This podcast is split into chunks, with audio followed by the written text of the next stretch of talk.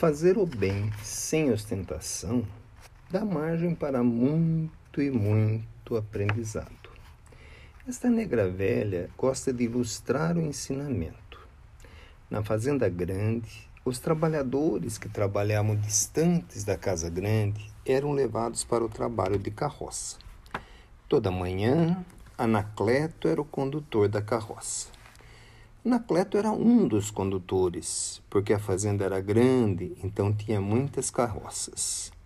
Uma manhã, Anacleto levou os trabalhadores e, quando voltou para o gado descansar, o filho sabe, né? A carroça era, era de gado e a roda era de madeira.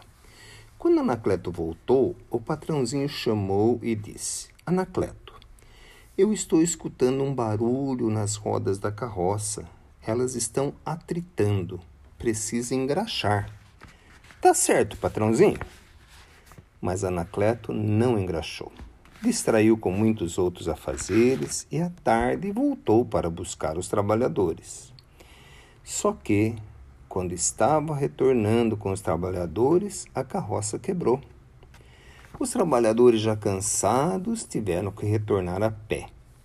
Anacleto olhou para o senhorzinho desenchabido, pedindo desculpas. A carroça ficou no meio do caminho. Quanta confusão! A negra velha quer falar para os filhos do atrito. Na vida de cada um também acontece isso, o atrito. Se o filho não observa e não usa da graxa, que tem muitos nomes, muitas formas, um dia a carroça quebra. Quantos lares, quantas uniões, quantos relacionamentos, quantos trabalhos, muitas vezes desperdiçados por falta de graxa na hora do atrito. A graxa, filhos, se chama compreensão, perdão, tolerância, aceitação, paciência e muitos, muitos outros nomes pelo qual ela é conhecida.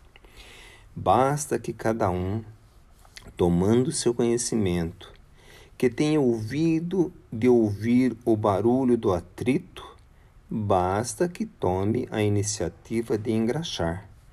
Esta é uma das maneiras de praticar o bem sem ostentação. Muitas vezes, só ele sabe que usou a graxa em algum momento.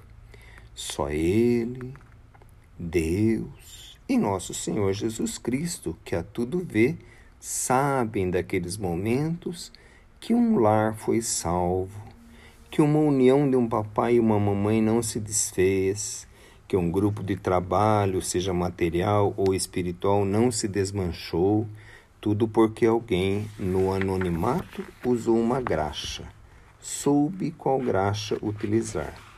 Até a graxa do silêncio traz muitos benefícios. Essa atitude também pode ser considerada nas palavras do Evangelho. Não saiba vossa mão esquerda o que a outra está fazendo.